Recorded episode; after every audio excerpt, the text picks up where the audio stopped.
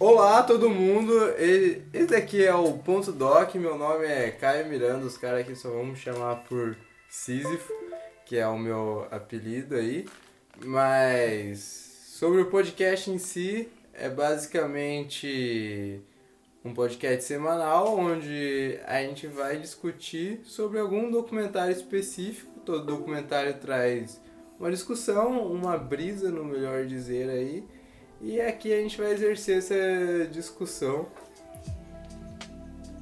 E o foco não vai ser o documentário em si, não é uma análise cinematográfica, a gente não vai falar do diretor, das técnicas de apresentar informação, foda-se, tudo isso. A gente vai brisar no que o documentário apresentou. Inclusive, eu acredito que não seja necessário assistir o documentário para ouvir o podcast, mas aí vai de cada um. Eu tô aqui com um. É, meu nome é Tarek, ou Inocente. Salve galera, sou o Dredinho, também conhecido como Vinícius França. E como se falou, é isso aí. O programa é para você tomar uma breja e trocar uma ideia com os parça e enrolar uma ideia. Se você não assistiu o documentário, você é pau mole, toma vergonha na sua cara, vai assistir. E se não assistiu também, ah, é isso aí. Mas depende também, tipo, esse documentário aqui que a gente vai comentar hoje, por exemplo, é um documentário meio X, assim, tá ligado? Eu acho que a galera não conhece. É, eu acho que eu não deveria tratar os ouvintes assim, dessa maneira. Acho que você deveria cuidar da sua vida. Mas, anyway, se você não quer assistir o documentário, você tá perdendo, porque ele é o grande prequel de Planeta dos Macacos. E é, eu já pensei. Provavelmente, saído, provavelmente o host devia falar isso, mas eu vou falar mesmo assim, foda-se. É, a gente vai falar do, do Washoe, o First Signs of Washoe, que basicamente primeiros sinais de Washoe. E o Washoe é uma macaquinha muito fera, muito fofa. É, esse documentário basicamente, na real, ele é um capítulo da série nova, que é uma série americana aí de ciência que foi muito famosa, acho que nos anos 70 quando ela estreou, mas durou mais de 30 anos. Só que esse capítulo é um capítulo aí premiado pela American Psychological Foundation de, em 1974. E ele basicamente registra o famigerado Dr. Allen Gardner e sua mulher Beatriz T. Gardner. Pois é. E ele E eles basicamente criaram um macaco como se fosse uma criança na questão, na, na intenção de ensinar linguagem para este famigerado símil. Não, não sei se é um. Símil. Símil? É, é, é, pra, é pra todos. É pra oh, todos. Vocês lembraram o planeta dos macacos? Fica, eles ficavam putos quando chamavam de macaco, tinha que chamar de símil. Hum, é, inclusive, o documentário ele a gente pode dividir ele em três partes. Vai ter a primeira parte falando exclusivamente da Washoe, que é uma chimpanzé nascida na África e é, tratada aí por, por esse casal e mais alguns outros voluntários, alguns outros cientistas. É, posteriormente vai passar por, um, por, uma outra macaca também, a Lana, né? É, que é, da... que, é, que é, já é um tratamento completamente diferente, um, um outro procedimento, um outro teste. E por último a gente vai para a Coco, que é uma, uma gorila, e também outro processo, outra, outra pegada. É, a gente podia apresentar um resumo, né? Basicamente tem o Acho, que, que é ela, na verdade, que tem essa questão de criação e de nascer como uma criança que vai aprender linguagem. Daí tem a Lana, né? Que daí já é outra fita, ela tá num laboratório mesmo, trancada num quarto de vidro e ela vai. E ela aprende linguagem. É que o Washoe é a linguagem de sinal feita com as mãos, né? O dela Sim, a, ser... a linguagem de sinais americana. Não, é importante a gente lembrar que, ao contrário de que algumas pessoas acreditam, as linguagens de sinais elas não são internacionais. Assim como a linguagem de cada país, o português, o inglês, etc., vai existir a, linguagem, a língua de sinais de cada, de cada país. Por exemplo, aqui no Brasil nós temos a Libras, que é a língua brasileira de sinais. É. Lá nos Estados Unidos eles têm a língua de sinais americanas. Lá, e é isso aí. Nome, é um bagulho parecido com muçulmano, né? Muslim. Eu posso estar falando hum, bosta. Eu acho que você está falando bosta. Provavelmente. Mas aí é o Google que vai decidir isso aí. E antes da, da Washoe, também um casal, antes dos Gardner, eles tentaram ensinar outros dois, dois chimpanzés a falar, só que tentaram ensinar o inglês. Sim, a Kiki e. Outro eu esqueci o nome. Mas, e, por causa desse. Eles divulgaram os resultados. A Kiki só conseguia falar duas palavras: é, copo. Quatro palavras, não era? Era mamãe, papai, copo. É, mama. e- Mama, papa- papa, cup e Cup. uma outra palavra aqui. Up. Mano, e eu. Uma, Não, uma, é- uma é- aqui, uma, uma, uma trivia que eu achei interessante é que a, a chimpanzé ela se chama Washoe, né, em nome do condado de, de Nebraska, onde eles vivem. Mas o Washoe também é a cidade de... Não lembro agora a porra do estado. mas, mas, mas é a cidade. Interessante, Não, não é importante onde pode crer. O importante Muito louco. é que é a cidade base pro Silent Hill. É a cidade que deu a ideia de Silent Hill. É a cidade mineradora que teve o acidente e hoje é uma cidade fantasma. Se vocês procura- procurarem por Washoe no Google, vocês vão achar essa cidade fantasma e não um macaco que fala com surdos e mudos. Na real, que eu achei o documentário do do Se macaco. você jogar só Washoe, É. eu truco. Vamos aí agora. Eu Vamos. truco aqui, ó. 3 real na mesa. Tá trucado então, mano. Aqui, ó. Uau. Escrevi certo. Aí, ó, o filho da puta do macaco aqui. Desce. Aqui, ó. Não, desce aqui, ó. Aqui, ó. Depois do macaco aqui, ó. Não, esse macaco. Aqui, ó. foi- Wikipedia aqui. Hum. Aqui, ó. Eu acho. É, Wikipedia sim, mas antes tem o Wikipedia do fucking chimpanzé aqui. Mas os. Foda-se. Seu, seu, seu Google foi cooptado pela União Soviética. E daí, tipo, aí seguindo esse resumão aí, tem a, a Sara, né? Que daí já é a linguagem de sinal escrita realmente, mas não tem a brisa de nascer e crescer com uma família pra aprender melhor a linguagem, ela é num laboratório, trancada. Sim, a, a grande diferença. Sara não, Lana. Ela Lana, não- Lana. A, a grande diferença é, uh, tem, tem esse estudo anterior ao Ashel, que é tentando verbalizar, que os chimpanzés não aprenderam muito, mas o que é muito interessante, por exemplo, tem uma das palavras que a gente realmente não lembra qual que é agora, porque a gente é tudo idiota, que por ser um chimpanzé, ele não ter, os, né, não, não ter as características humanas, uma das palavras ela precisava colocar o lábio, o, a- o dedo no lábio para forçar a verbalização.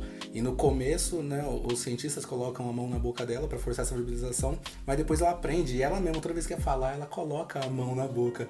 Pera, Tá. é esse som aqui, ó. Som de K. É, lembro. Que aparece aqui que é, ela não conseguia fazer esse som Ela de não K. conseguia, E mas- aí ela, ela colocou a mão. É do nariz. Não, mas tinha um que ela botava no lábio mesmo. É, aí ele Tinha um que ela, ela colocava, colocava os dois dedos assim no- na parte Sim. superior do lábio e apertava pra fazer o som. Que eu Ah, achei, e é bizarro, Mano, eu né? achei bizarro E isso. tipo, a gente tá tão acostumado a falar que a gente, tipo, não repara que o que a gente tá fazendo é, tipo, maneiras diferentes de soltar o, o ar, de certa forma, pra passar um som diferente, formar palavras e tal. E daí, tipo, você vê um macaco e ele tem que se esforçar pra caralho pra conseguir soltar o ar de uma forma pra produzir um som, que é algo que a gente não passa, pra gente é tão natural. E é engraçado isso. E daí, por fim, eu acho que mostra outros macacos que. É que no final mostra que o caso do Washoe ficou. Da Washoe ficou meio conhecidão, assim, né? Entre a comunidade científica, principalmente galera de linguagens e. E nerds estranhos. Biologia. É, biologia. Tá no livro do Dawkins, do Maturana. Uhum. Eles citam bastante. E daí. Mostra outra galera tentando fazer do seu jeito, seus próprios washoes, vamos dizer assim. E daí tem um lá que é meio bad, que é tipo um macaco que é meio tipo. imperativo, e daí. Sei lá, eu acho. Nossa, é o. Não é, não é Dave, é Al. Não é o Al? É. É o que o cara ficou. Não, vem cá. Não, mas o cara pega o macaco, É. ele taca o macaco, fica macaco. Come on, Ah, be a good boy. É, é basicamente se tratando uma criança imperativa É. também. Eles ficam Aí ele "Ó, faz o sinal senta assim aqui." correndo. É legal porque fala, não, demorou, demorou.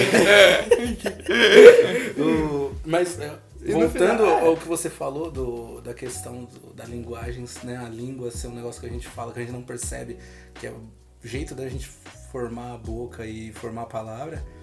É, a gente tem um exemplo muito claro, que é quando, quando a gente conheceu o mexicano que ficou o intercâmbio aqui na República. É, o cara é mexicano. E, mano, tem umas palavras que o cara fala que são de, de origem do- dos, dos maia lá, dos aztecas, que é impossível a gente falar. Tem vários nomes de cidade que o cara falava comendo batata. E a gente, se a gente estudar dois anos, a gente não fala, porra, do nome da cidade. Mano, é- Quando, quando você vai falar esses, que, é de uma língua diferente, de uma, de uma cultura diferente, porque a língua é isso, né? Ela carrega todo um aspecto cultural.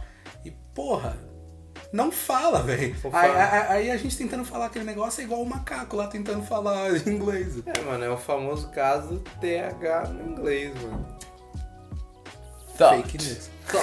É fácil, é sorte. né? Virou, virou. Não, aí você inventa uma forma de pronunciar que é não é truzeira. Agora o, o bagulho dos índios lá, mexicano, é muito mais pesado. É, o, é, o negócio sai do, não sai da boca, sai do, do sovaco, sei lá, o bagulho sobe. E daí no final, assim, pra encerrar, eles estão mostrando essas outras pessoas que também criaram seus macacos aí pra aprender linguagem. E eles tentam fazer uma comunicação entre os macacos, né? Tipo, os macacos iam se comunicar, isso seria algo extremamente bizarro, né? Tipo, dois macacos usando linguagem. Porque essa é a questão, né? Tipo, você tem um humano, parece que tipo, o humano basicamente ensinou o macaco e foi basicamente um treino. Igual você treina, você pode pegar a bola quando você quer, você, tipo, condicionou o macaco a falar certas coisas quando você quer que ele fale essas coisas. É, você pode dizer que ele não aprendeu, mas que ele simplesmente está treinado, ou condicionado. Que, né, que são duas coisas completamente diferentes. E daí, tipo, no caso, se eles, os macacos fossem se comunicar, aí sim seria, tipo, eles aprenderam a linguagem e tal. E no final, tipo, não fica muito claro, assim, tipo, o macaco ele faz a linguagem de, me dá um teco dessa maçã aí, e o outro ma- macaco simplesmente se protege, tipo, não, a maçã é minha e pá, mas, tipo, não fica claro se ele entendeu, ele não tenta dar uma resposta. Ah, ele entendeu, só tava dando migué. Falando, Não não, sei, a maçã é mano. minha, pau no seu cu. Mas, tipo, por outro lado, independente da linguagem, eu também vejo um macaco com uma maçã, aproxima outro macaco que curte maçãs, e ele fala, não, mano, fica longe, tá ligado? Sem linguagem, sem porra nenhuma. Mas, tipo, eu acho que é isso. A minha maior Resumão. curiosidade, na verdade, com relação a, a, a esse documentário, a esses, esses projetos que eles fizeram, é. Tá, isso aí foi em 70 e quanto? 74? 74. E, mano, Quer dizer, eu não sei. Eu sim, o programa, o documentário é de 74, né? Eles começaram alguns anos antes e tal. Mas são diversos projetos diferentes que eles mostram que aparentemente estava dando certo pra caralho, coisas assim, porra, incríveis. E a gente tá em pleno 2018 e a gente nunca mais viu nada nesse sentido. É, minha Mano, pergunta é, mano, não. por quê? Por que que A não- gente viu coisas nesse sentido, inclusive eu dei uma pesquisada sobre isso e eu acho que. Não sei se é. é- Sei lá, acho que o mais interessante agora, na real, não são os macacos e se pá, são os golfinhos, mano. e entre os golfinhos tem um caso muito sinistro. Esse aí é antigo também. Tem um- uma, uma senhorita aqui que estuda atualmente, mas tipo, esse caso aqui que eu selecionei de 58, mano. Esse caso é bizarro porque o neurocientista John C. Lilly, ele tava treinando aí linguagem nos golfinhos e pá. Até que a assistente dele, a Margaret, começou, sei lá, Grande Meg. é, o golfinho começou a, a dar umas avançadas na Margaret ali. Eu, Porque é, eu não sei se o ouvinte sabe, mas supostamente, além de ser humano, o golfinho é o outro animal que faz sexo por prazer. eu- Mano, mas esse parece é mito. Tipo, eu acho que todo mundo faz sexo por prazer. Ah, todo mundo curte, mas curte mesmo, assim, curte pra caralho. É, acho que a vida do golfinho é que ele Curti que nem eu, assim, só eu e os golfinhos, tá ligado? Então, mas aí, tipo.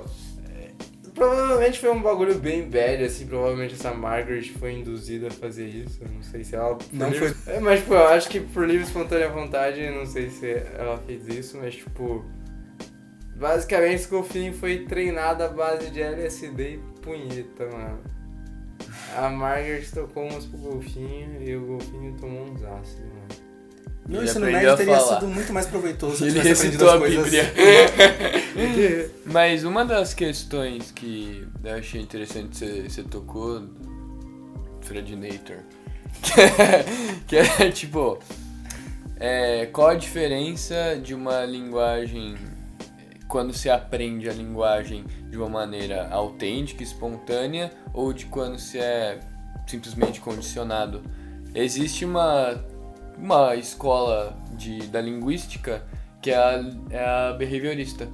E ele, um dos nomes é o Queen, e o que ele diz é que a maneira que a gente aprende a linguagem é dessa maneira condicionada. Por exemplo, você tá de frente com uma porta, você ouve alguém falando abra a porta e a porta se abre, você associa o comportamento com a palavra abra. E no caso da Washoe tem um, vários Sim. momentos que aparece ela na frente da porta fazendo o sinal que era ela cruzava os braços dela em cima da cabeça. Justamente o que eu acho que corrobora bastante com essa questão de, de realmente entender o significado das palavras e não simplesmente decorar e utilizar quando, né, quando é a situação, é que eles usaram bastante esse argumento, é que o primeiro que a, a- ele, o próprio o intérprete lá fala que a língua de sinais americana ela é muito mais pautada em ideias do que palavras. E aí eu achei muito interessante que a, a própria Washoe, ela chegava na porta e fazia o sinal de abrir a porta. Ela chegava numa maleta, fazia o sinal de abrir a, a maleta, num outro container, em outra várias outras coisas. Ou seja, a- ela, pra mim e para os cientistas que estavam com ela, ela realmente entendeu o conceito de abrir. Ela fazia o mesmo sinal para situações completamente diferentes. Uma porta, uma, uma valise, um, uma caixa, são coisas que não tem nada a ver. De dentro fora também, né? Sim, e ela fazia esse sinal, abre, abre. Não é uma. Que se, se a gente for pensar a grosso modo, aqui um pensamento que eu estou fazendo agora, né? Se você tá com, sei lá, um russo, um chinês, que não fala nada em português, e aí você chega na porta e fala abre, ele não necessariamente vai saber se você está falando abrir, de, realmente de abrir, se você está falando da porta, se está falando de ir lá fora. É, né? N- Não é um conceito assim que, que ele vai ter. Agora a gente, a gente vê que o, que o macaco realmente ele conseguiu entender esse conceito quando ele usa o, o mesmo conceito em diversas situações cabíveis. E outro que eu também achei macabro é quando o- os macacos utilizam, né, o, o intérprete ensinou o sinal de pato pro macaco. Quer dizer, o não macaco, ensinou. Não, ele, ele, ele falou, ah, pato, não, né, em sinais. Não, e o macaco é, não pegou esse sinal, não aprendeu, Mano, mas ele, ele, né, ele sozinho criou o conceito. Não, o intérprete ele falava, né, fazia o sinal de, de É, ele duck. falou, tipo, é, o sinal Ah, então você vai ficar me de cortando, duck... então. É, no seu cu. o sinal de duck é esse, pá, assim que eu falo, mas eu não ensinei pro macaco, e daí um dia a gente tava lá no lago, e daí, tipo... Não, ele falou que ele não ensinou o outro conceito. Uhum. Porque, né, ele, ele ensinou pato. E aí o macaco simplesmente de- desenvolveu sozinho, porque ele, ele, tinha o, ele tinha um sinal de água e tinha um sinal de pássaro. E aí ele começou a fazer, tipo, água, pássaro de água, Uhum. em vez de fazer pato. E o cara falou, mano, eu não ensinei isso pra ele. Né, eu falei pato, e ele simplesmente aprendeu. Ou seja, o macaco verdadeiramente aprendeu o conceito de pássaro e o conceito de água e tudo. E, e ele formou a palavra dele, ah, pássaro de água. A mesma coisa com melancia, né? Ele, o macaco não aprendeu o conceito de melancia. Maçã. E. Não, ele falou é, fruta doce ou água doce. Ah, sim, É. sim. Mano, tem um episódio do, do Radiolab chamado Words, que eles falam basicamente sobre várias questões da linguagem e tal, e daí, tipo, o que eles falam nesse episódio é que, tipo, você tem, por exemplo, uma noção de linguagem, que não é linguagem na verdade, mas que são basicamente conceitos separados, tipo, uma ilha, uma a cor azul, eles daí tipo, acho que é uma neurocientista que fala isso no episódio, tipo, que os ratos, por exemplo, têm esses conceitos. Não esses conceitos, mas tipo, eu não sei se são conceitos, você pode usar essa palavra, mas eles identificam, por exemplo, azul, um, uma entrada, uma coisa assim. Mas, tipo, esquerda, né, direção. Mas, tipo, eles não. É, e esse é o exemplo que ele cita, inclusive. Tipo, o macaco pode saber o que é azul, o que é esquerda, mas ele não pode, por exemplo, entender o que é seguir a esquerda a partir de uma parede azul. Tipo, a, es- a esquerda da parede azul. Tipo, são construções que exigem que esses conceitos estejam se comunicando entre si. E é isso que o, o rato não consegue. Inclusive, eles fa é falado que, tipo, o, os bebês também se comportam assim. É, inclusive a gente pode ver que os, os cientistas, né, o casal lá que tava com a Washel, o tempo todo eles, eles apontam o comportamento da Washel e eles falam, ah, crianças, é, bebês também Aham. têm esse mesmo comportamento.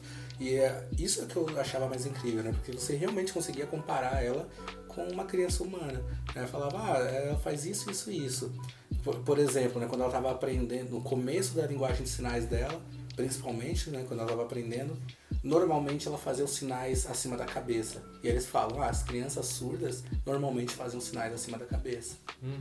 E eu falei, mano, Quando ela tava só, ela filmada sozinha, fa- sozinha. falando sozinha. Ela falou, ah, vermelho, vermelho. Ela tava com uma bota vermelha, aí ela olhava pra bota e, e o sinal de vermelho é você colocar o dedo no lábio. E ela ficava o tempo todo colocando o dedo no lábio, colocando o dedo no lábio. E aí eles falam, é, crianças quando estão sozinhas, elas têm mania de brincar com as palavras. Né, pra- É um, próprio uma questão de aprendizagem, né? Aquilo que você tá aprendendo, você vai colocando em uso. E aquilo pra mim foi o prequel de Planeta dos Macacos. Uma das questões que o documentário toca é que em diversos momentos são citados autores falando da exclusividade do ser humano em relação ao resto do reino animal através da aquisição da linguagem. Como Inclusive, é, com relação a isso, tem um, tem um texto que a gente está familiarizado, nós três, que a gente está lendo né, com, com um professor aí, que quando eu comecei a assistir o, o documentário, me veio na cabeça na hora, que é, que é Aristóteles falando que É a Ah, ah. falando do Aristóteles. Sim, é, é falando do Aristóteles, mas é atribuído ao Aristóteles. Ou seja, era Aristóteles falando que a voz ela serve ao animal, assim né, como determinada classe de homens, apenas para exprimir prazer ou dor. Que é o que a gente vê, né? Os animais eles só usam né, o, próprio macaco faz, né, faz alguns gracejos, algumas, alguns sons para exprimir prazer ou dor. E aí os filhos da puta começam a usar sina- a linguagem de sinais e vão dominar o mundo. Eu, eu, eu achei isso aí extremamente fantástico. Mas, por favor, continue. É, e. Bom, o. E diversas dessas citações é, tinha essa coisa do. O que diferencia o ser humano do resto dos animais é isso. O ser humano fala, enquanto o resto dos animais só é capaz de produzir ruídos. É, e com essa, esse documentário, tem, tem uma hora que. Eu não sei se são os Gardners que falam ou outro pesquisador que ele fala, ou a gente muda o nosso conceito sobre a linguagem, ou a gente muda o nosso conceito sobre os macacos. Sim, é verdade. E ele não fala muito conceito sobre humanos, É. né? Tipo, Nossa, pode crer, o sobrenome dos cientistas é Gardners, né? Gardner. Eu- assisti a porra do documentário o tempo todo eles ficavam falando Gardners, Gardners. Porque, mano, por que Gardners? Por que, por que jardineiros? né? Gardner. Guardiões, não é jardineiros. Agora tudo faz sentido. Ah, é, inclusive o documentário, é, pra quem for assistir, eu não consegui achar em português. Eu- então eu assisti em inglês e por isso que eu fiz essa confusão aí com jardineiros e cientistas. Mas no YouTube tem legendado com a legenda fake do, do YouTube, né? Mas é bem triste. uhum.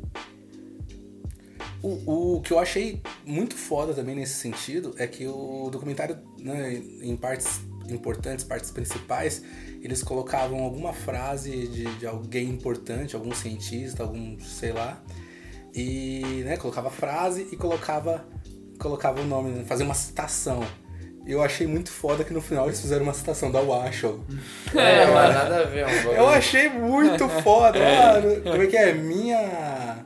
A boneca está na. O Não, neném está na bebê- minha, no meu, minha bebida. O Acho. Mano, e a questão do bebê sensacional. é muito engraçado porque, tipo, eles mostram um boneco de bebê e ela fala o sinal de bebê.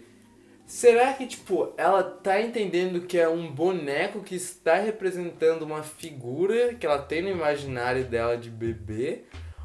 Ou, ela, ou a palavra bebê pra ela significa simplesmente a boneca do bebê? Interessante.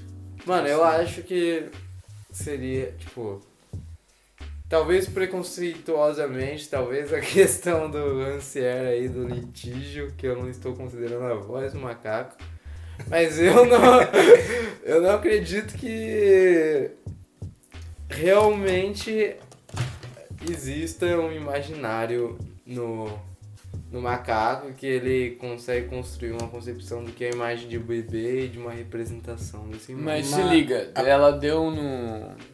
Não tem documentário isso, mas eu li num, num comentário que fizeram sobre o caso da Washo. Uma das cuidadoras dela, não foi nem a, as Gardner, tinha perdido uma criança. Ela tava grávida e perdeu uma criança. E a Washoe também, ela ficou grávida e perdeu, um, perdeu uma criança também. E aí teve um dia que ela, essa mulher tinha acabado de perder, ela tava chorando. E a Washoe tinha chegado perto dela, parecido, meio que parecido com, aquele, com aquela cena que ela Aquela- vai aquela fazer um abraço. Pô, aquela cena eu achei uma das cenas mais impactantes da Foi. minha vida, velho. Foi, foi. Mas, mas ó, se liga. Ela chegou e ela, a Washoe fez o gesto de, De de, bebê, Ah, de bebê. de bebê e fez assim. Ela, ela desceu o indicador dela pelo, pelo rosto, imitando uma lágrima humana. E detalhe, chimpanzés não choram assim. E como que os chimpanzés choram? Eles não, não tem esse sistema lacrimal que vai pra baixo. Não é, não é a mesma coisa. E a essa mulher dessa, ela falou assim depois. Mas isso aí não, é, não não é é. fake news isso aí, não é MBL não. aí. Não tem no, tem um, docu- tem um depoimento dela. Caralho. E aí a, a mulher falou: Ah, é. Mais do que construir sentenças certas ou não, mais do que. Enfim, ela ser capaz de memorizar as coisas, foi aí que ela mostrou pra mim que ela realmente entendia Sim. o conceito. E também a gente.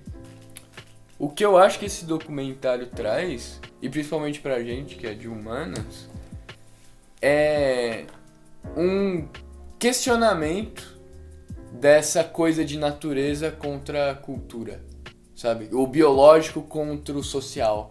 Porque a gente, geralmente, humano, sempre pensa assim que, é, sei lá, hoje eu tava na aula, aí a professora tava falando, ah, não, porque a gente, a gente existe como carne, como carne e osso, carne e osso a gente existe assim, mas a nossa mente, aí a nossa mente, ó, ela faz só, é só discurso, é só produção, é só cultura. E aí eu sempre fico pensando que fica nessa, primeiro fica nessa dualidade, né, tipo, de um lado você tem a natureza, o biológico, o seu corpo funcionando, e de outro lado tem o mundo da mente. Aí a mente é, é cultura, é poder, é sociedade, é representação, é tudo isso.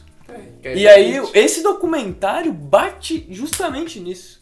Então, porque a cultura até então parece que era só era um privilégio humano, né? É algo que só os humanos podem fazer, representações, linguagem, etc. E esse documentário ataca justamente esse esse conceito, pilar, né? né? E, e a gente e ele dá o que pensar pra gente verificar se essa barreira é realmente tão estrita ou onde está localizada essa diferença entre natureza e cultura. Mano, mas é- a gente entra nessa questão de a linguagem é pensamento, tá ligado? Eu Hum. acho que não, mano. Tipo, nesse. Nesse. Nesse capítulo do Radiolab, ele cita um caso do Idefonso, um bonito. Parabéns. Ele basicamente ele nasceu surdo, só que em vez de acharem que ele era uma criança surda, acharam que ele tinha problemas mentais. E não trataram, não ensinaram linguagem de, linguagem de sinais pra ele. Daí depois, tipo, de adulto, quando começaram a ensinar de fato a linguagem pra ele, tipo, ele teve uma epifania assim que ele começou a chorar, que foi quando ele descobriu que todas as coisas possuem um nome? O cara viveu a maior parte da vida dele sem saber que todas as coisas possuíam um nome. Caralho, que foda. E tem um outro caso, eu não vou lembrar o nome da mulher, mas tipo, ela teve algum problema cere cere- cerebral que fez dar um uma pane assim na, na questão de linguagem da mente dela e ela desaprendeu completamente línguas assim tipo inglês que era a língua nativa dela ela desaprendeu completamente ela não tinha uma segunda língua eu acho. E, ou seja ela não tinha mais nenhuma língua no cérebro dela. E tipo depois ela foi recuperando e aí eles citam de volta aquela questão do do rato e da criança que tem tipo os conceitos separados que não consegue se juntar até que ela foi aprendendo a juntar e tal. Mas durante esse período que ela não tinha nenhum, ela falou que ela, ela conseguia experienciar as coisas e, a, e tipo aproveitá-las, só que não linguagem, não tipo de forma linguística. É, meio que aquela sensação de você ser uma criança, só que você já é adulto, você já tem a sua formação, né? Você já tem o seu cérebro com, completo, por assim dizer. Só que ter justamente aquela, meio que aquela inocência de criança, de ter as coisas meio que por, um, por um viés novo, né? Sendo que você não, não fala as Mas, coisas, tipo, não você não se- compreende tipo, nada. É, não é nem questão de ser um negócio novo, é questão de, tipo, ela fala que ela via um, um nascer do sol, um amanhecer, e ela não sente, tipo, o nascer do sol. Ela não pensa, tipo, ah, o sol está nascendo. Ela consegue simplesmente experienciar aquilo, ela consegue simplesmente sentir que o sol está nascendo, mas, tipo, não descreve isso por palavras. E daí também tem esse outro mano, o Steve, Steven Pinker, ele escreveu um livro chamado Instinto de Linguagem. Também tem outro livro famoso dele que acho que é Anjos, Os Bons Anjos da Nossa Natureza, que é de um discurso do Lincoln, esse título. Ele é um cara meio otimistão, assim, em relação à onda, aparentemente. Pera, deixa eu ver se eu tô falando bosta. Se é o mesmo cara. Mas, basicamente, eu vi uma palestrinha dele lá que ele fala essa questão do de justamente a- o pensamento não é a linguagem, ou seja, tipo, ele tenta definir o que não é a linguagem. Daí ele fala justamente que não é o pensamento, por, ele daí tipo ele mostra assim o vários formas geométricas que estão tipo são iguais, mas estão vistas de ângulos diferentes. E ele pergunta tipo é igual. Ele, ele fala tipo o seu o seu cérebro ele não vai tipo raciocinar tipo essa é uma forma geométrica que se eu girar desta forma fica igual. Não, você vai automaticamente tentando na sua mente criar uma imagem daquela figura e tentar você mesmo rotacionar ela na sua imaginação e, e ver se é igual ou não. Tipo, isso é o pensamento em si, e isso não é a linguagem.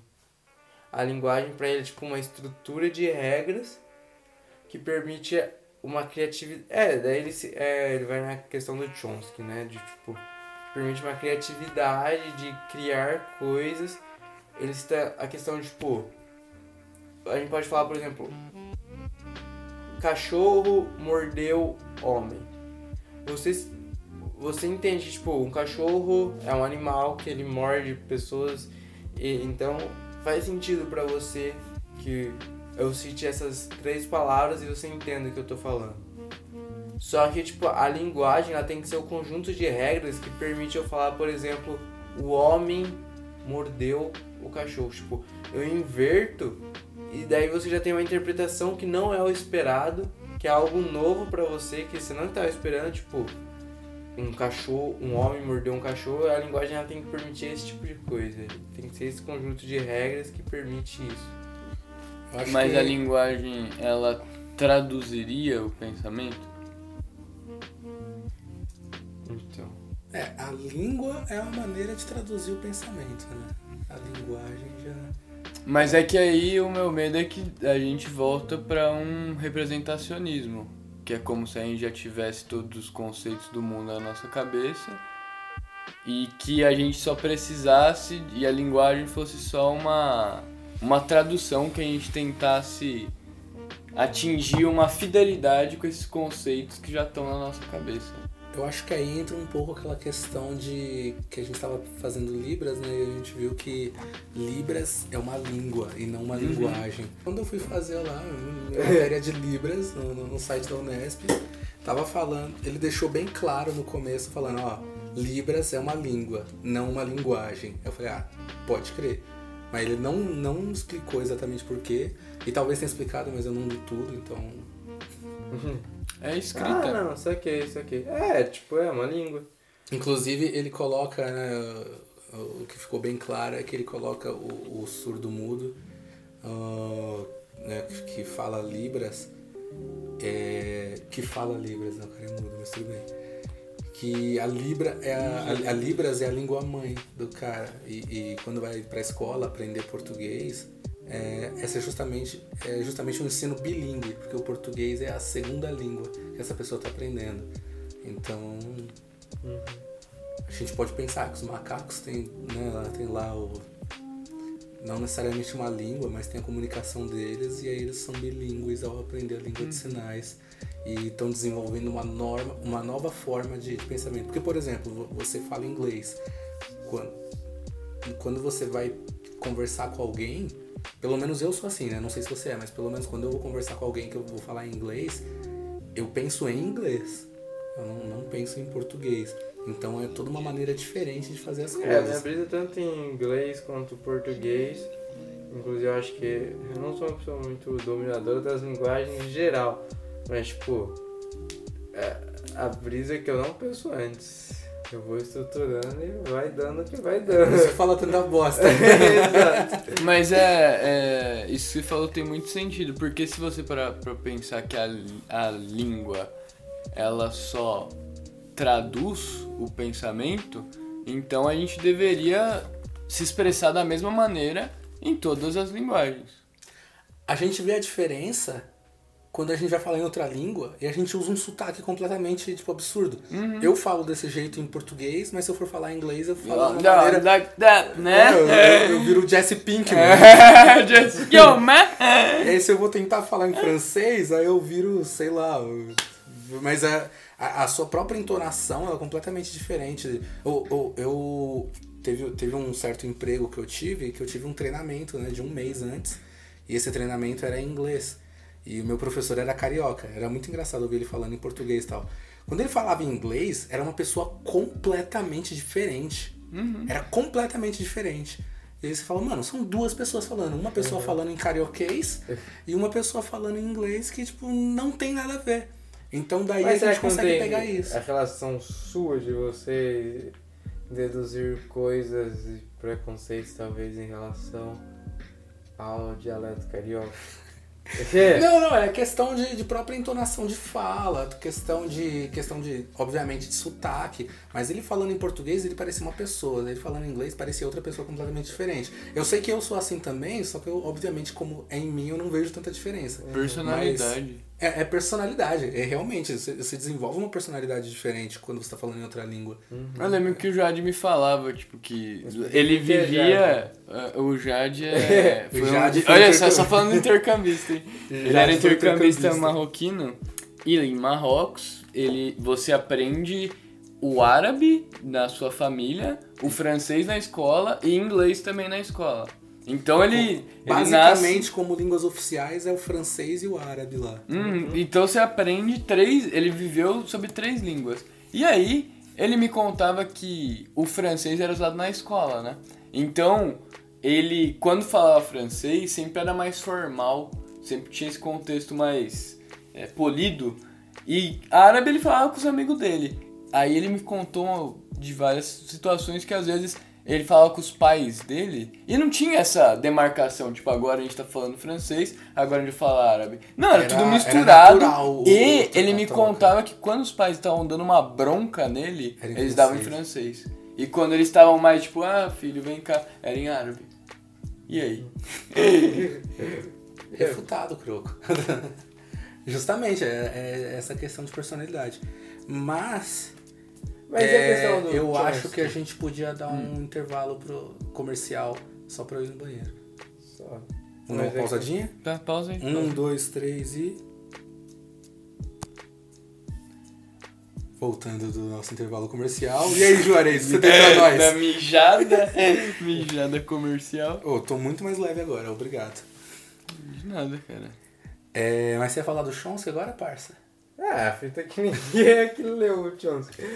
Mas, pô, a... Mais um motivo pra gente falar, porque afinal aqui a gente fala do que a gente não sabe. É, mas, pô, a questão de uma linguagem universal e tal. Não uma linguagem universal, uma gramática universal, uma estrutura. É, tipo, dá pra questionar se os, os macacos, tipo, teriam isso, tá ligado? Tipo, uma espécie que não tem a linguagem no seu âmbito comum, assim, e tá, tipo, tendo seus primeiros contatos com isso, já seria automaticamente influenciado por uma gramática universal, só, só humanos nasceriam com isso pré É, pelo. e, e se você leu o Chomsky e acha que a gente tá cagando, mande um e-mail para. Não temos um e-mail ainda. Temos um e-mail. Mas, enfim, Temos? enfim Temos joga, e-mail? na, joga é o na e-mail? descrição. Joga na descrição. Não, mas ele vai falar aqui porque é um ato. ó, nunca antes na história desse país a gente teve um e-mail antes. É doc.podcast016. arroba Nossa, ser- Zero nossa, dezesseis, ficou uma bosta. Faz um ponto doc Não, aí, arroba peraí, gmail, pelo peraí. amor de Deus. O nome do canal é ponto .doc. É, então, não, a gente, a gente vai trabalhar no e-mail melhor. Aguarde os próximos capítulos. Não, vai. Da- das discussões que eu vi e vejo sobre o Skinner e o Chomsky, o que os dois ficam brigando, alfinetando um outro, ou alfinetavam, né? É, o que o Chomsky, o argumento do Chomsky era, era o seguinte, que existe o, o Skinner, o psicólogo yeah, behaviorista, tinha escreveu um livro sobre comportamento verbal, verbal behavior. E ele dizia que o aprendizado da, da linguagem, a linguagem se aprende por contingências de reforço. Então, você reforça certos comportamentos, por exemplo, você pronuncia, se você fala eu dormo, eu vou falar pra você, não, não, eu durmo, eu durmo. E quando você fala eu durmo, quando você diz eu durmo, eu reforço esse comportamento em você. E é assim que você aprende a linguagem.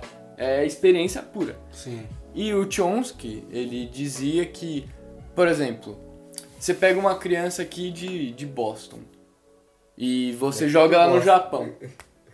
E você pega uma criança do Japão e joga em Boston. As duas, mesmo a criança tendo nascido, tendo nascido no Japão e mesmo a criança tendo nascido em Boston, a criança que, na, que viver, que crescer nesse ambiente de Boston vai falar o inglês de Boston. E essa criança que nasceu no Japão, aliás, que cresceu no Japão, mesmo tendo nascido nos Estados Unidos, vai falar japonês. Então, o que ele fala é que existe um tipo de identidade, uma semelhança estrutural em todas as línguas. Mas isso não seria um behaviorismo também? Porque você só vai estar falando japonês, porque você vai estar inserido no contexto do Japão e né, o comportamento de todo mundo vai ser falar japonês e você vai precisar falar japonês também? Então, Se a gente pegar o exemplo do, do Bash, que era do, do, do Bélgica, belga que ficou aqui, ele, ele nasceu na, na, na Bélgica e na infância dele ele foi pro, foi pro Canadá. E ele já falava inglês na Bélgica, né? E no- no Canadá ele aprendeu mais francês e tal, só que ele tinha preguiça. Então, todos os amigos que ele fez eram os que falavam inglês. Ele não fazia amizade com quem não falava inglês porque ele tinha preguiça de falar francês. E isso uma criança de, sei lá, 7 Mas anos. no Canadá não é meio dividido, assim, tipo, de um lado fala inglês. Quebec. Que É, fala tem, tem a galera que fala os dois e tem a galera que fala só inglês. Uhum.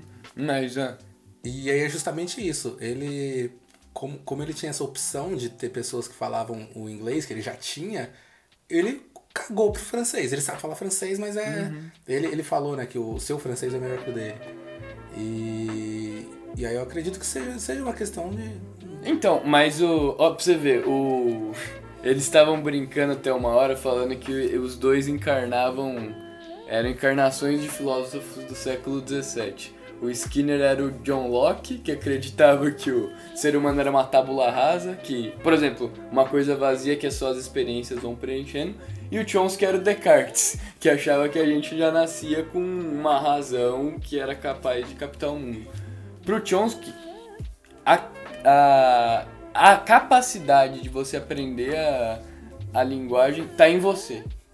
essa é da sua natureza. A questão que você pode aprendê-la.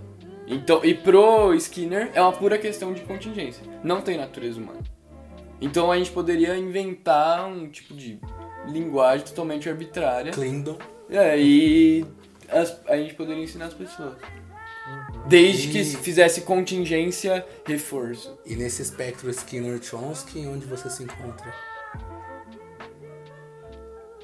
Boa pergunta. Ó, tipo, esse caso que eu citei da. E da- você? Responde você também, onde você Ah, se então, esse caso da aí? mina que parou com a linguagem e teve uma experiência completamente diferente de percepção do mundo, eu sou levado a questionar as naturezas humanas, assim. Embora eu acredite que existam naturezas humanas, tipo, talvez não seja algo tão determinista quanto a gente pensa e.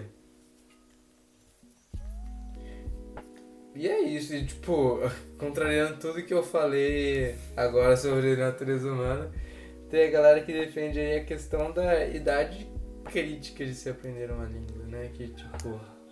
Mas isso é real, porque existe o fato de que quando você é criança, o, o seu cérebro está em desenvolvimento e uma própria questão de sobrevivência e tal, né? A questão de meio que Darwin aí, o seu cérebro ele vai dar uma maior atenção naquilo que você dá ênfase. Ou seja, por isso que é muito mais fácil você aprender as coisas quando você é criança. Além do, do fato de você não ter vergonha, não ser, né, não ficar com medo Não, da sociedade.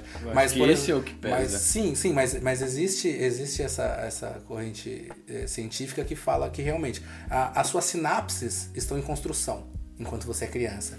E aí o cérebro ele, ele dá um enfoque naquilo que você dá um enfoque. Então, uma criança, obviamente que ela tá dando enfoque em falar, porque é o que ela tá, né? O que mais se aprende quando você é criança é tentar se comunicar. Além de começar a andar, dar os primeiros passinhos, usar o troninho e, e é falar. Então, o cérebro ele vai dar esse enfoque para você aprender a falar. Assim como quando você é criança, né? Você for tentar aprender um violão, um esporte, você consegue se dar melhor, justamente por essa construção das sinapses. O cérebro ele vai focar naquilo que você está tentando fazer, porque ele vai entender que aquilo que você está tentando fazer eh, vai ser primordial para sua, sobre- sua sobrevivência. Eu, eu também achava que a questão de aprender um idioma era mais fácil quando você é criança, é, justamente porque você não tem vergonha, né? Quando você é adulto, você começa a ter vergonha tal, começa a ter medo da, da sociedade, por assim dizer, e você fica mais na defensiva. Eu achava que era só essa questão, mas depois que eu vi essa questão da, das sinapses, eu compreendi que é e não é, né? Tem isso também, mas justamente a questão do seu cérebro estar em formação é, é, um, é muito mais importante do que vergonha ou qualquer outra coisa. Então, mano, tem um artigo científico aqui, ó, Age Constraints of Second Language. eu não sei o que significa constraints. Eu, eu também não vou pesquisar. Porque é disso que esse programa é feito. Não, Mas, tipo, basicamente o que eu ia falar nesse artigo aqui que vai estar na descrição é, é a questão da, dessa época crítica de se aprender. E, e foi feito um teste com coreanos. Tipo, pegaram vários coreanos com épocas diferentes. do sul do norte. É, acho que- Comunistas ou Acho capitalistas? que é do sul. E... O jeito que o mundo tá hoje. é. E daí, basicamente, eles fizeram vários testes ali pra averiguar né, o- a, a eficiência linguística dos, dos coreanos. E eles inventaram o K-pop.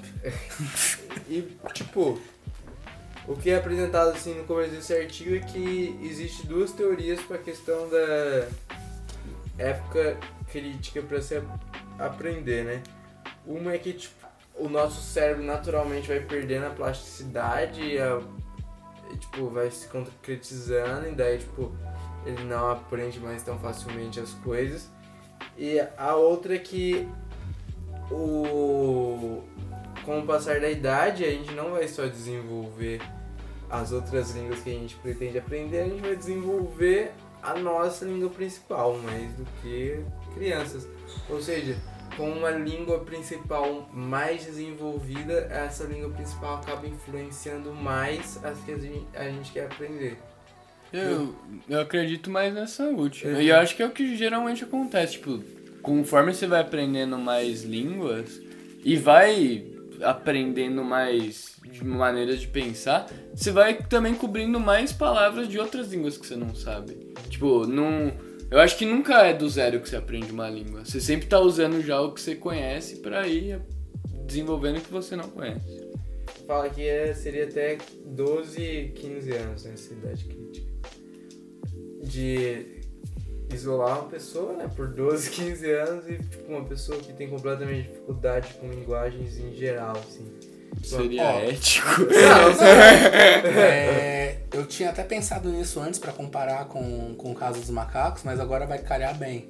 É, Porque do mesmo, do mesmo jeito que a gente tem o, o, o Ashel aprendendo linguagem de sinais tal, os outros macacos.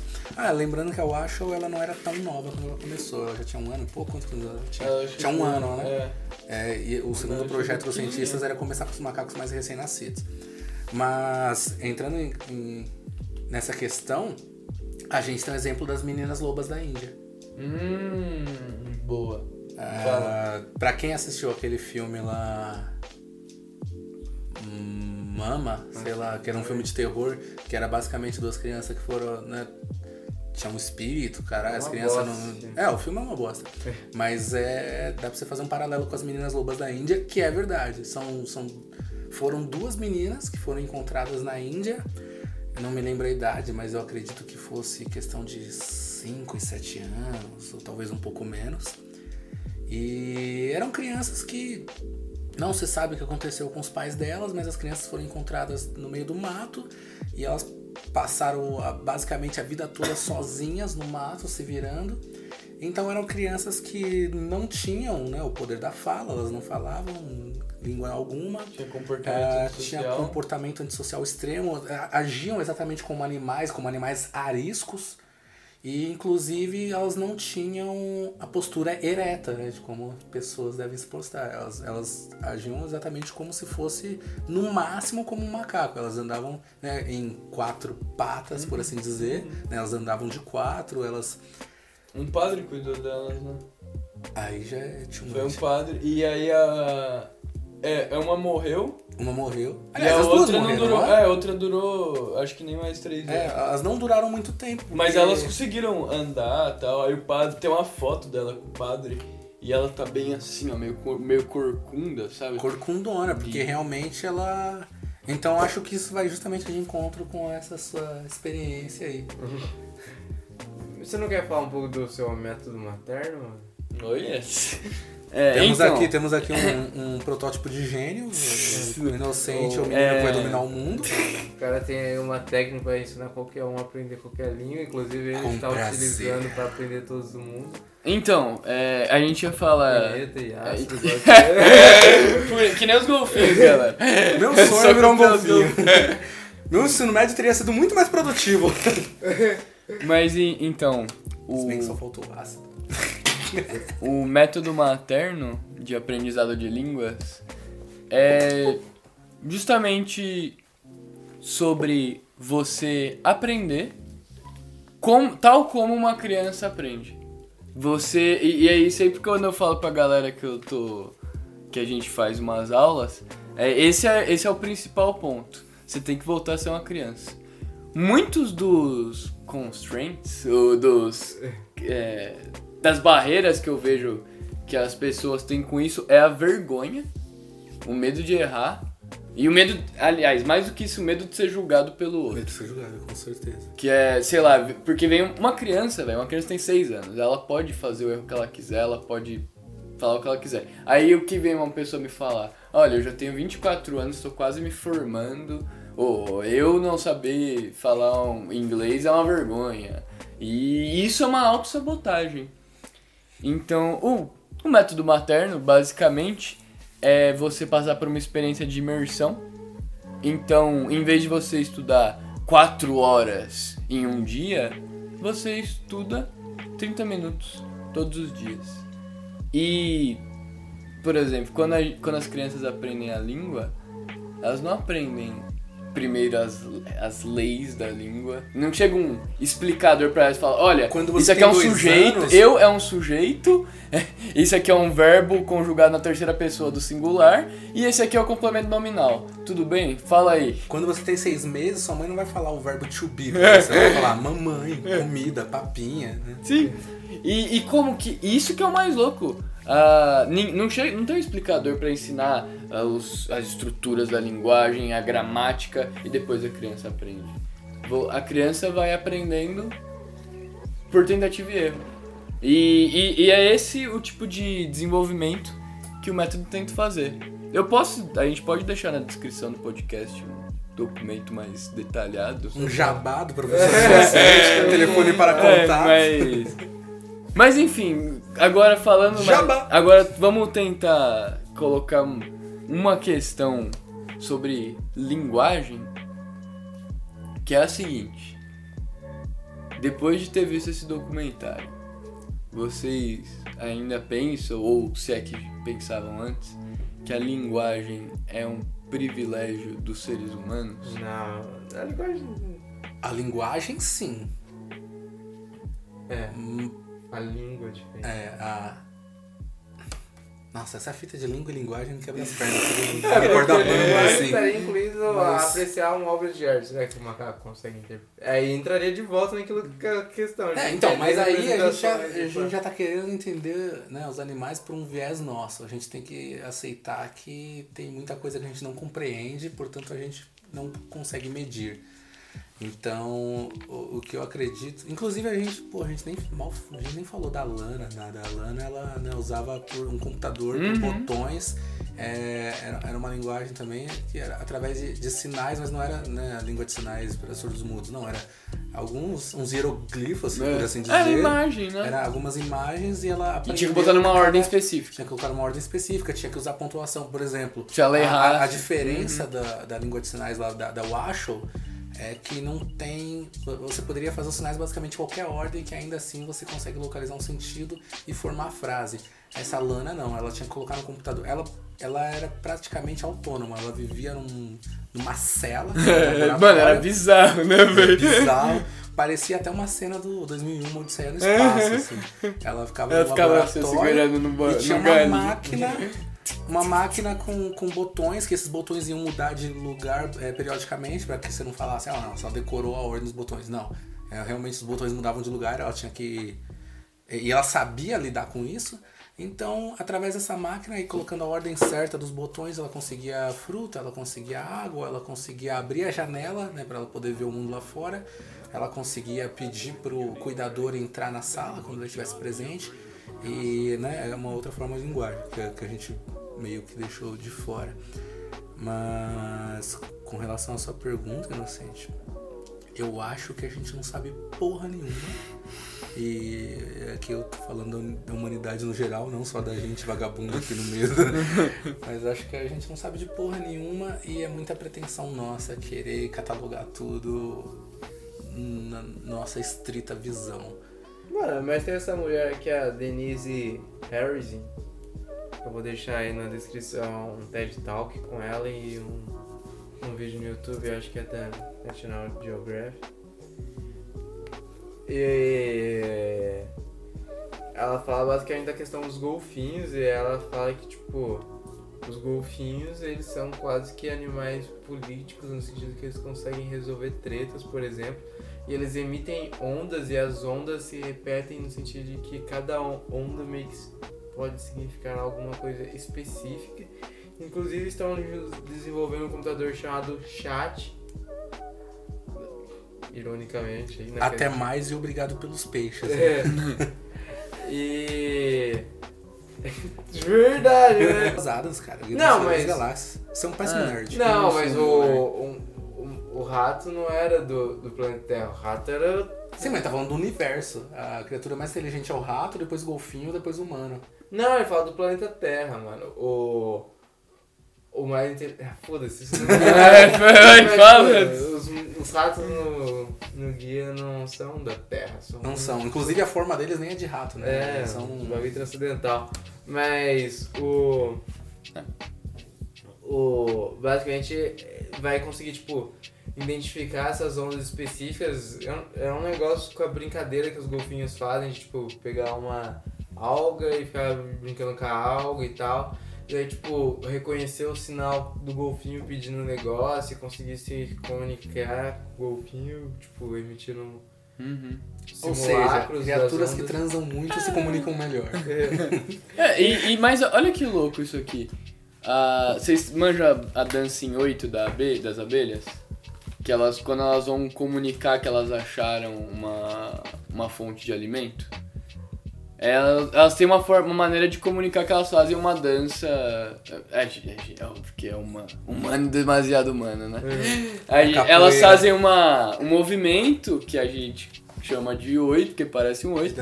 E tem a ver com a- um alinhamento do sol e aponta na direção em que vai ter alimento. Ou então. Só que.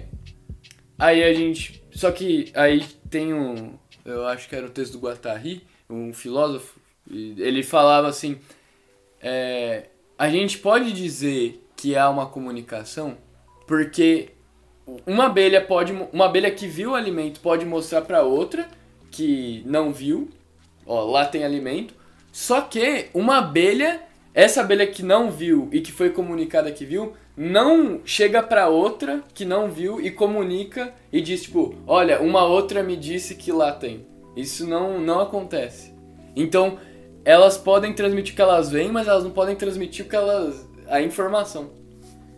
Isso, isso me faz lembrar um negócio que eu tinha esquecido completamente, eu nem ia trazer pra essa discussão, mas isso me faz lembrar das formigas, cara. Porque se a gente for pensar justamente nessa questão de comunicação, as formigas eh, são. Inseto no geral é um negócio que a gente conhece mal pra caralho, né? Se a gente for pensar, a, a maioria massiva de espécies na Terra é de insetos e a gente não conhece porra nenhuma. E mais especificamente as das formigas, é, vocês que assistiram Rick and Morty, vocês vão se lembrar daquela ex-namorada do, do Rick, que ela é uma consciência que, é- que ela tem um planeta inteiro, né? Todo mundo faz parte dessa consciência e ela é todo mundo. As formigas são meio que isso, porque o- o- um formigueiro, as formigas não têm linguagem, elas não, não emitem nenhuma porra de som, elas Ninguém sabe como elas fazem, ninguém sabe como elas comunicam. Já existem diversos estudos, ninguém consegue identificar nenhuma característica dessa comunicação. Mas a, a, a- o formigueiro, se ele funciona com essa consciência única. Se uma formiga achar comida em algum lugar, todo mundo vai lá. Se uma formiga morrer em algum lugar, né, numa queda, as outras evitam esse lugar. Elas, elas não têm uma comunicação que a gente consegue perceber e ao mesmo tempo elas é como se fosse um organismo só, o formigueiro inteiro é como se fosse um organismo vivo só, uma consciência só. E, mano, isso é praticamente uma telepatia. Não, e a tipo, gente não sabe como isso funciona. Eu lembro que no Gênio Egoísta, o Dawkins, ele. Eu não lembro qual é a argumentação exata, mas ele desmente um pouco do, do misticismo em relação a formigas e abelhas também, as colmeias. Pô, ele fala que realmente parece uma entidade, assim, única, mas tem uma explicação por trás. Mas, tipo, eu acho que dá pra chamar o Dawkins aqui pela questão do meme no final do, do Gênio Egoísta, né? O, meme que a gente usa hoje então diariamente, foi cunhado pelo Dawkins. E, a- e o que ele fala é que, tipo, o, a, a seleção natural, ela segue, uma, dos animais, da biológica, ela segue uma lógica do universo que existia antes deles vivos, né? Moléculas sofriam, digamos assim, essa seleção natural. E existe um posterior do biológico também, que seria as nossas ideias, as nossas ideias e conceitos estão sofrendo uma seleção natural constante. Por exemplo, a gente absorve, a gente pega ideias de outro, é como genes, né? A gente carrega a ideia de outro e daí, tipo, se aquela ideia ela é forte o suficiente, ela está bem adaptada ao meio, a gente vai conseguir repassar essa ideia e se ela não for, a gente não repassa, ou seja, a gente morre com aquela ideia e essa ideia não sobrevive, ela não, e é assim, tipo, as ideias são selecionadas e daí a linguagem sofre isso, né? Porque a, a mutação direta que acontece na linguagem, tipo, o português de Portugal, o português do Brasil, tipo, o latim, né? O latim tinha isso muito evidentemente, historicamente falando, né? Tipo, tinha o latim da elite o latim popular. É, a língua alta, a língua baixa, É. né? Isso, né? E daí, tipo, a linguagem vai se mudando, moldando nesse sentido, tipo, existem coisas que são mais fáceis, por exemplo, às vezes, tipo, a gente começa a encurtar a palavra e é mais fácil simplesmente falar a palavra mais curta, então aquela palavra mais longa ela é, sele ela é selecionada no caso de ser excluída, né? Tipo, a palavra mais longa ela começa a se tornar inviável de passar e se multiplicar. A, a Mas- própria questão do vossa mercê ter virado vós me ser, hoje ser você, Uhum. e daqui 50 anos eu tenho medo. É, VC. Sim, Mas tem um problema no, nessa teoria do meme do Dawkins, que quando ele faz essa transição do gene pro meme, ele fala das ideias e dos memes como se eles tivessem uma existência em si própria. Por exemplo, tem até uma hora que ele fala do meme do darwinismo, que seria a essência de uma ideia que não se perde. Mesmo ele reconhecendo que as ideias mudam quando a gente passa de uma pessoa para outra. E às vezes quando a gente pergunta, por exemplo, te fala uma coisa, você fala, ah, o inocente me falou de uma ideia. Só que quando você vai falar pro Dredinho, essa ideia já, já vai ser muito diferente. Telefone sem fio, né? É, telefone sem fio. Mas aí, co- como que você pode falar que existe uma ideia que é uma ideia independente dos seus portadores? E que ela não é transformada a cada vez existe, que ela né? pula? Existe essa ideia ou só... Não existe. Tudo, tudo que existe, tipo, não existe em si, mas existe como uma interpretação para cada pessoa. É, e também você tinha falado de é, essa comunicação das formigas, esse é chamado de trofalaxis, que é uma é quando as formigas, sabe quando parece que elas estão se beijando? Elas estão ficando Na verdade, elas estão passando substâncias uma pra outra, elas estão passando hormônio. E você sabe que a rainha das formigas não é ela não tem nenhuma linhagem real. Ela, só uma Ela é alimentada. né? Ela, Ela- é, ela a galera. whey. Sim, é, a galera bomba ela pra ela reproduzir. E essa trofalaxis é uma troca de substâncias que as formigas fazem toda vez que elas passam uma pelas outras. E esse negócio de deixar o caminho é quando ela.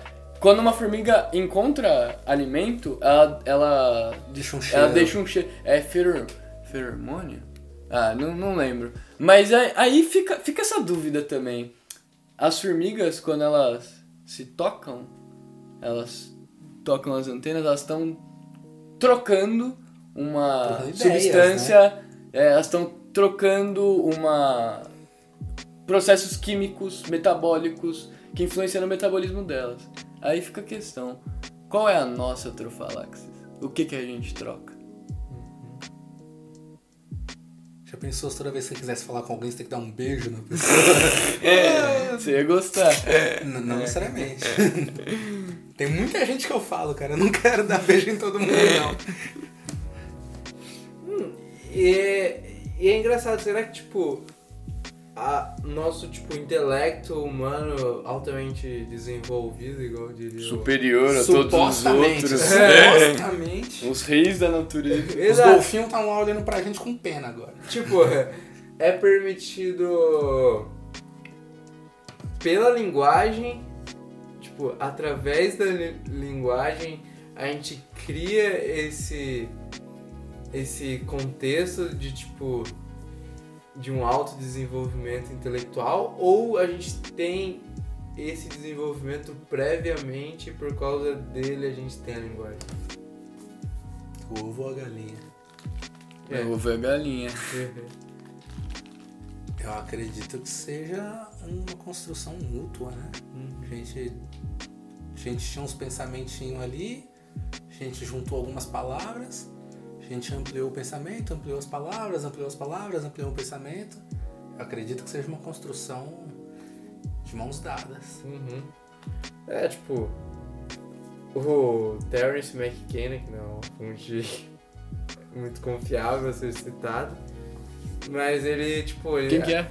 ele basicamente usou muita droga, mano. Ele usou muitos psicodélicos e a brisa dele é que, tipo, ao, um- tipo, tem um livro dele que é mais antropo, antropológico, né? Que é o Alucinações Reais, que é basicamente ele na Amazônia, achando povos nativos e usando drogas com os povos nativos.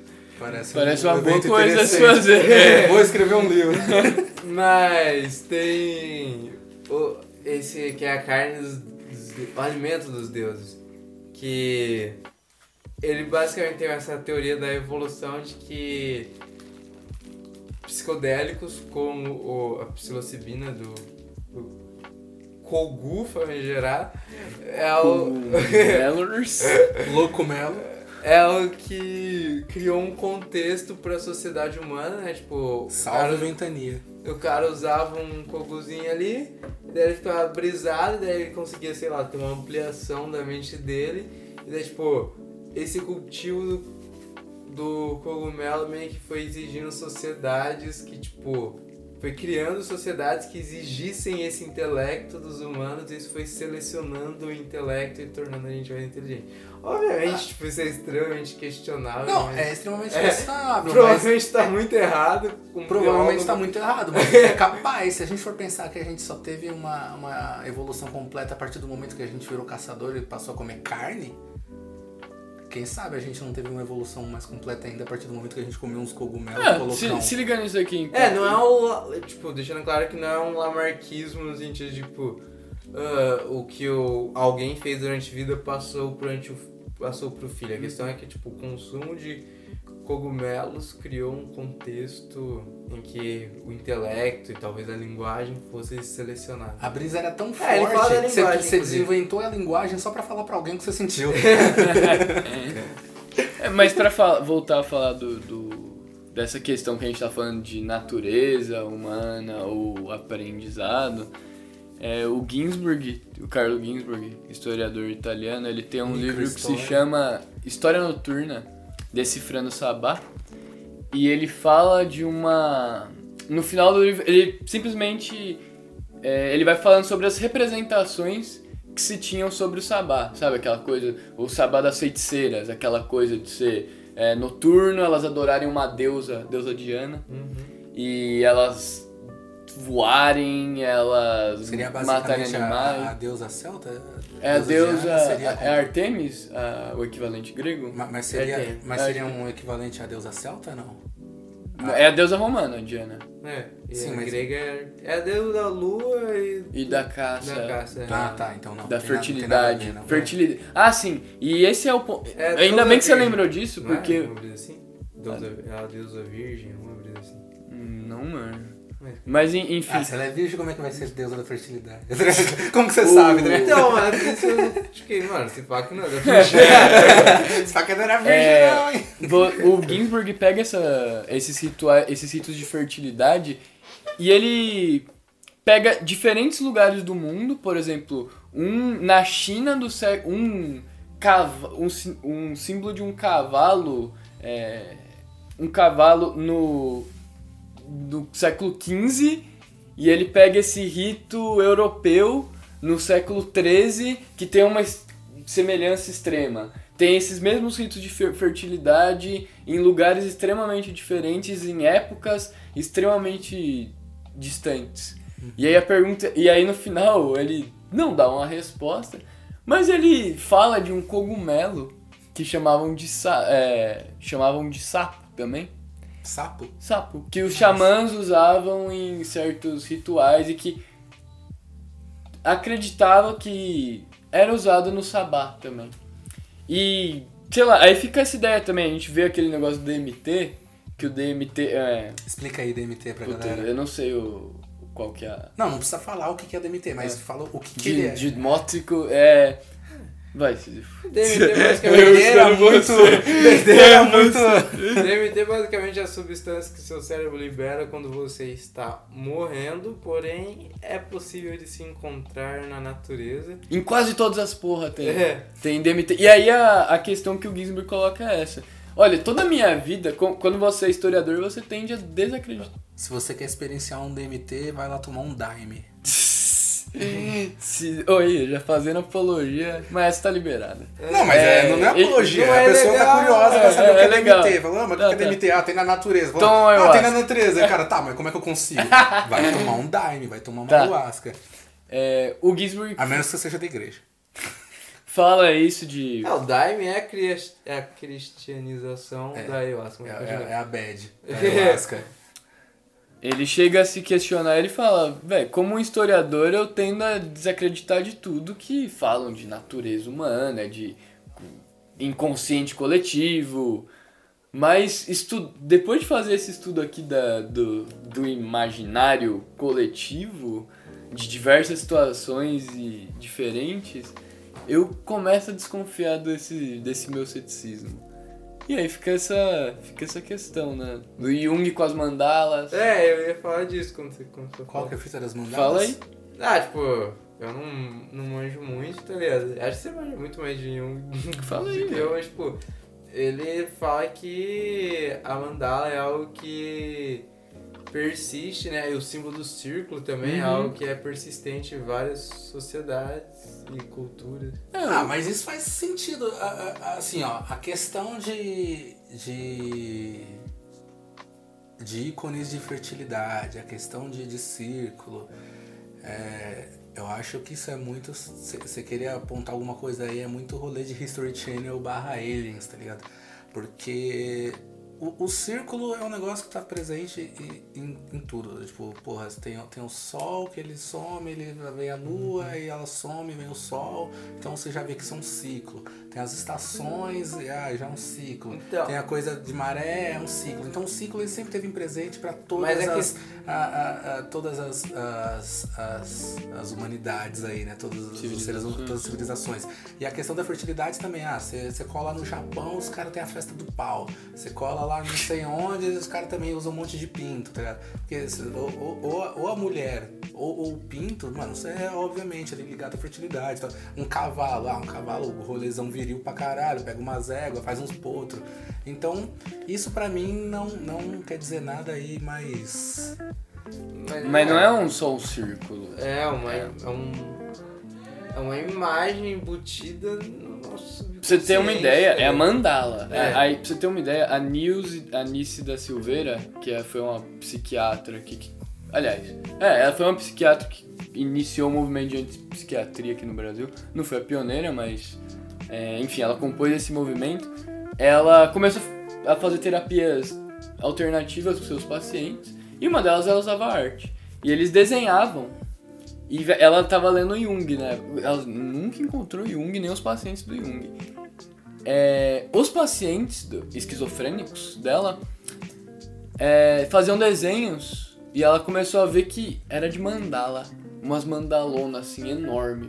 Enorme, colorida. Eles coloriam e tal. Aí ela mandou esses desenhos pro Jung, que ela viu no- nos livros do Jung, o Jung falando de- justamente desse símbolo que ele diria que é. Aí a- o Jung chega com os arquétipos. né?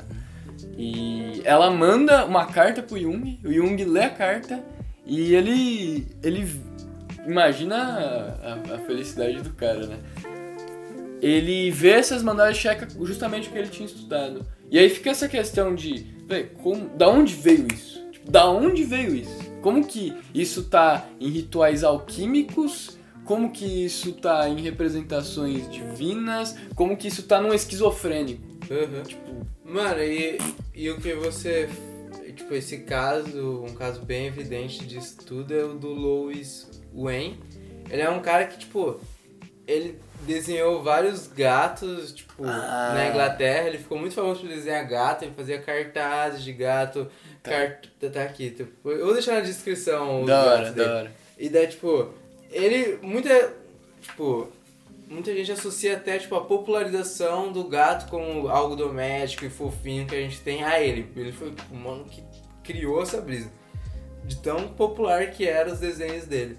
E daí, tipo, durante acho que a Primeira Guerra Mundial, acho que foi a primeira, tipo, você fudeu o bruto, tá ligado? A mulher dele morreu, ficou pobre, todo zoado. Passou por uma bad, eu diria. É, e daí, tipo, ele foi parar num hospício, e daí, tipo, depois até, até depois, tipo, Eu não sei se foi o rei da Inglaterra em si, mas tipo, alguém meio que encontrou ele naquela situação e daí deram um governa- governamental pra ele, botaram ele num hospício decente, porque ele tava num hospício zoadaço.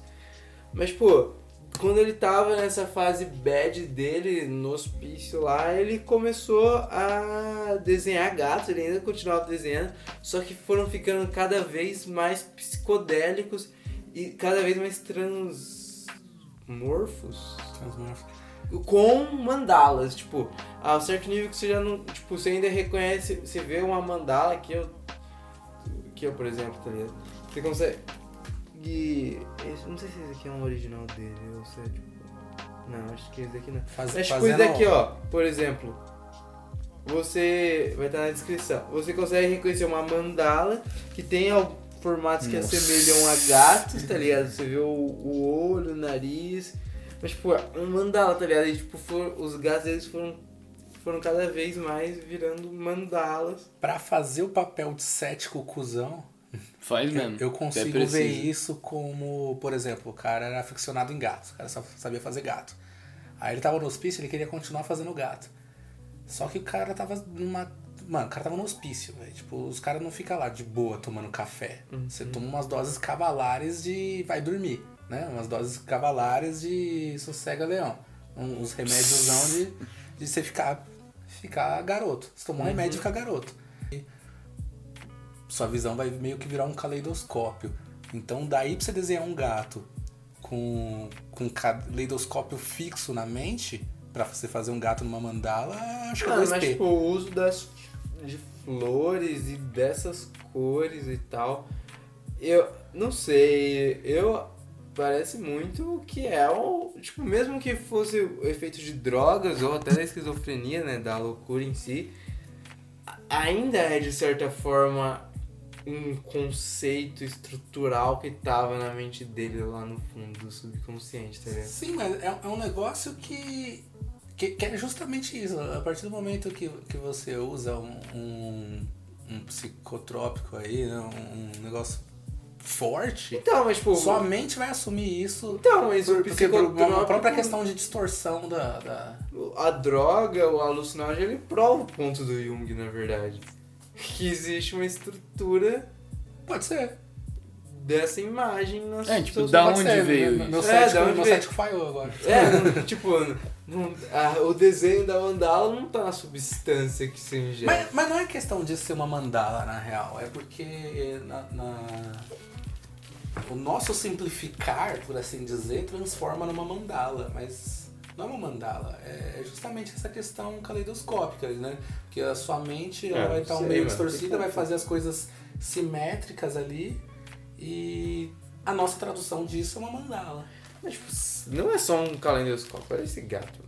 Que é, velho. É um caleidoscópio pra caralho. Se Mano, você, se você pega você um tá desenho per... e a estrutura lá, fractal também, tá ligado? É. Ah, A estrutura fractal eu acho que é um grande ponto. Mas, tipo, voltando pra linguagem. voltando pros macacos. É, Já estamos longe pra caralho. Começamos em macacos aprendendo sinais e acabamos em gatos psicodélicos. E galera usando cogumelo no, no, no hospício, tá ligado? tamo, tamo bem. Então, mas vocês têm algum, mais algum ponto sobre. Não, mas... Eu só fiquei com um negócio na cabeça da, da, da mulher que você falou que acho que bateu a cabeça, né? Depois perdeu a, a Não linguagem. bateu, não sei, acho que foi, foi só. Deu, deu um bad. Só uma bad. É, mas- mas eu lembrei de um rolê que eu li quando era criança, que isso me acompanha até hoje. Eu li na Mundo Estranho quando era moleque. Procurei aí se tiver coragem.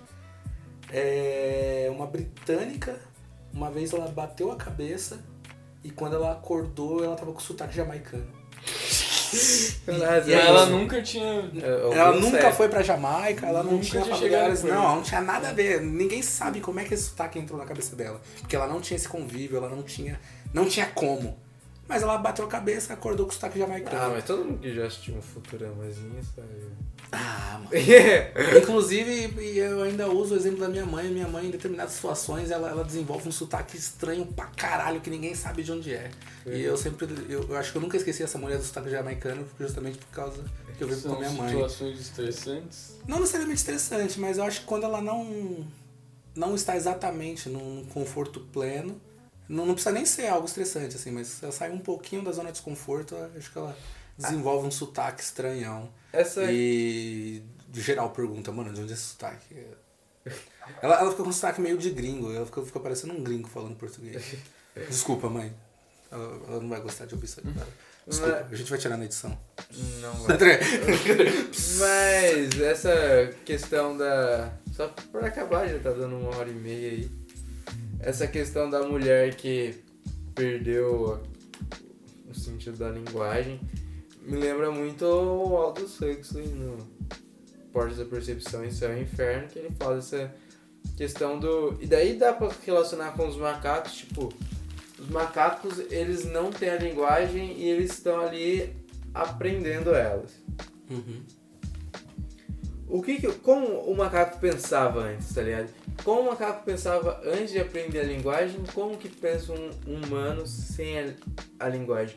Porque o que o Aldous Huxley fala é que tipo a gente sempre tá buscando com experiência, seja droga, seja arte, seja apreciação da natureza, a gente tá buscando esses momentos inumanos em que a gente supera a linguagem, em que a gente supera a noção de tempo e tal, essas coisas.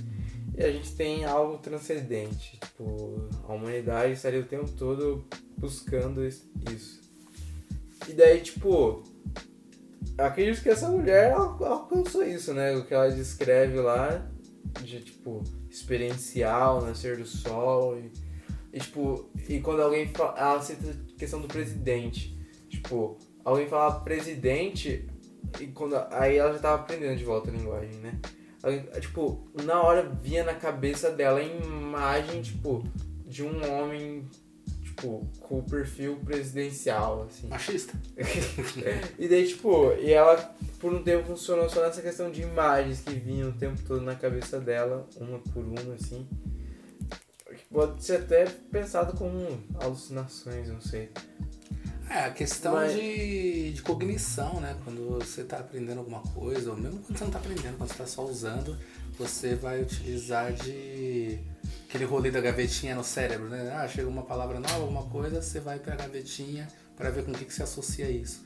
Eu acredito que seja justamente essa questão aí. Uhum. Mas eu acho que é isso. Já deu uma hora e meia. É, então vamos despedir aí? Vamos todo mundo. É. Tchau. Todo mundo junto? Como é que é? Tchau! Tchau! Desculpa, mãe, eu não queria ser uma decepção. Norte, vento, vela, barco, porto, a mão amiga e beijada, os atalhos do repouso. Se não conta com a sorte, conta de novo. As coisas acontecem de uma hora pra outra. Mesmo que demore a vida inteira pra acontecer. As coisas acontecem de uma hora pra outra. Mesmo que demore a vida inteira pra acontecer. Ponto sinal parado, pé na porta de casa. A mensagem que nunca chegou. O desvio, dilúvio, o contrato. A falta de fé, a falta de tato. Me ater aos fatos. O amor nunca falhou. Vou me ater aos fatos. Norte, vento, vela, barco, porto. A mão amiga e beijada, os atalhos do repouso. Se não conta com a sorte, conta de novo. As coisas acontecem de uma hora pra outra. Mesmo que demore a vida inteira pra acontecer. As coisas acontecem de uma hora pra outra. Mesmo que demore a vida inteira pra acontecer. Ponto sinal parado, pé na porta de casa. A mensagem que nunca chegou. Contrato. A falta de fé, a falta de tato. Vou me ater aos fatos. O amor nunca falhou. Vou me ater aos fatos. O amor nunca falhou. Vou me ater aos fatos, o amor nunca falhou. Vou me ater aos fatos, o amor nunca falhou. Norte, vento, vela, barco, porto, a mão amiga e beijada, os atalhos do repouso se não conta com a sorte, conta de novo. As coisas acontecem de uma hora para outra. Mesmo que demore a vida inteira para acontecer. As coisas acontecem de uma hora para outra. Mesmo que demore a vida inteira para